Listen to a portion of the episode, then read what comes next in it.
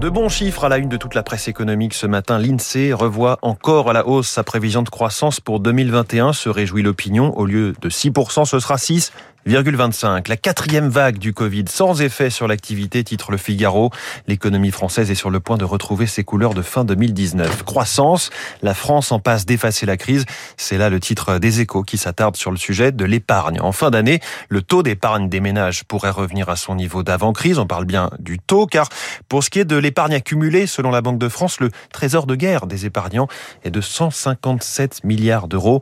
Il était de 111 milliards fin 2020. Du côté des conséquences du pass sanitaire, voici la vérité de l'INSEE détaillée par les échos. Impact réel pour les restaurants qui ont vu leur bonne dynamique de l'été très nettement freinée dès le 9 août. C'est moins évident pour les cinémas où les dépenses par carte bancaire avaient déjà ralenti avant l'application du pass. Quant aux musées et parcs d'attractions, ils ont ralenti avant de retrouver de la vigueur au cours de l'été. À lire également dans la presse ce matin, immobilier, le boom des villes moyennes en une du Figaro. Avec l'essor du télétravail, les Français cherchent de l'espace et délaissent les grandes métropoles au profit des villes moyennes et des grandes banlieues la demande et les prix grimpent. SNCF, la concurrence devient réalité, c'est-à-dire dans les échos, Transdev remporte la ligne Marseille-Nice. On en parlait ici sur Radio Classique avec son PDG Thierry Mallet euh, lundi matin. Première brèche dans le monopole de l'entreprise publique dont l'objectif reste de faire croître la part du train en France. L'opinion revient sur la flambée du prix du blé qui menace des pays entiers.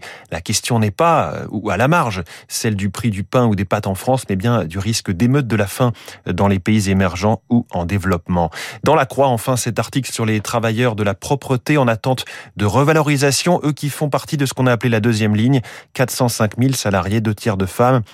La Croix rappelle que 43% de ces salariés travaillent en horaire décalé en France, tandis qu'en Scandinavie, 80% de l'activité se fait en journée. Et puis, à lire dans Le Parisien, la borne de Valeo qui détecte le Covid. À côté des grosses berlines allemandes, ce cube blanc d'un mètre sur 50 cm ne paie pas de mine au salon de l'auto de Munich. Et pourtant, avec ses quatre capteurs, un radar pour le rythme cardiaque et l'amplitude respiratoire, deux caméras HD pour les couleurs et les contours du visage et une caméra thermique pour la température, tout cela passé à la moulinette d'une intelligence artificielle, l'équipementier français Valeo est capable de déterminer avec une fiabilité de 94% si une personne a contracté le virus.